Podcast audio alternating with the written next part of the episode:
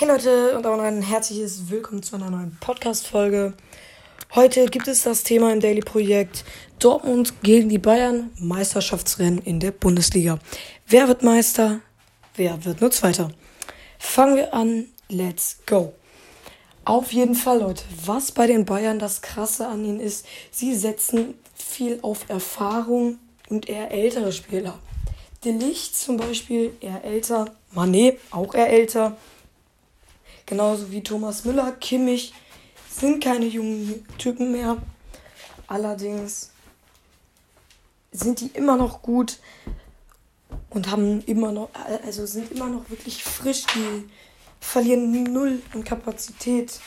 Und so es ist enorm, was die immer noch auf den Platz bringen. Das ist wirklich stark. Auf jeden Fall, Leute.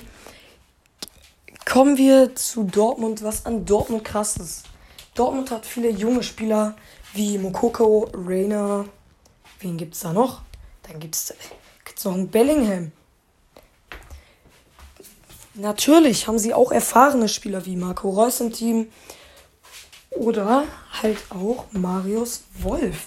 Ebenfalls erfahren Spiel, er ebenfalls ein erfahrener Spieler. Hat sehr viel, hat, hat schon sehr viel Spiele gemacht. Und auch der Torwart Gregor Kobel, super in Form. Was den Dortmundern in letzter Zeit immer wieder gefehlt hat in den letzten Saisons, war bis war immer, also wirklich immer wieder das gleiche. Und zwar diese ganze Konzentration und Fokus während des gesamten Spiels.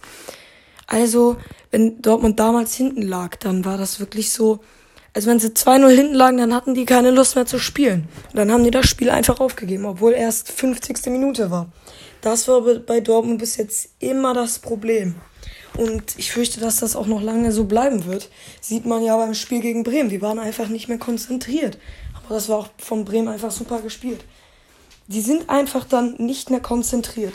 Auch wenn sie vorne liegen zum Beispiel, dann ruhen sie sich darauf aus und denken nicht, ja, die können trotzdem noch gewinnen. Das Spiel ist ja erst, ist ja schon in 20 Minuten vorbei. Da kriegen die niemals noch drei Tore hin.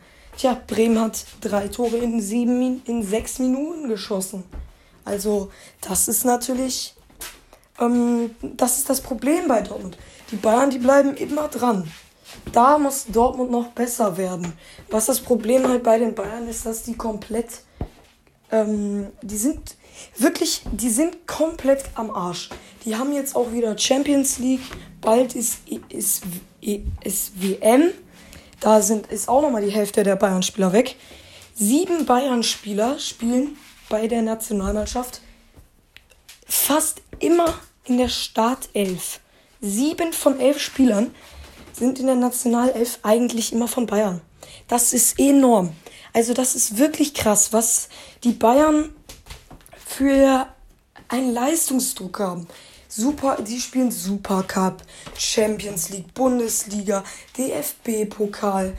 Die haben jede Woche ein Spiel und dann vielleicht noch unter der Woche ein Spiel. Das ist das, was zum Beispiel Hertha BSC oder Hoffenheim nicht hat. Das ist das, was den Bayern ähm, Schaden zufügt. Und sie verlieren gegen kleinere Vereine, wie zum Beispiel letzte Saison gegen Bochum. Gegen Frankfurt verlieren sie öfters. Okay, Frankfurt ist kein kleiner Verein, aber trotzdem, sie verlieren nicht gegen starke Gegner, sondern manchmal auch ziemlich gegen schwache. Mainz. Mainz hat den Bayern in den letzten Jahren immer Probleme gemacht. Und das ist wirklich das, was den Bayern richtig, richtig schlecht tut. Die verlieren immer gegen kleine Vereine und lassen da Punkte liegen. Punkte, die sie noch brauchen im Meisterkampf gegen Dortmund. Das ist halt das Problem. Ja, Freunde, die Folge dauert schon ziemlich lange. Ich würde sagen, das war's mit dem Daily-Projekt. Wenn ich auch mal andere Folgen machen soll und nicht nur Fußball, ähm, wie kein Gaming oder sowas, dann sagt das, ob ich einen zweiten Podcast aufmachen soll. Und ich würde sagen, Leute, bis dann und ciao, ciao.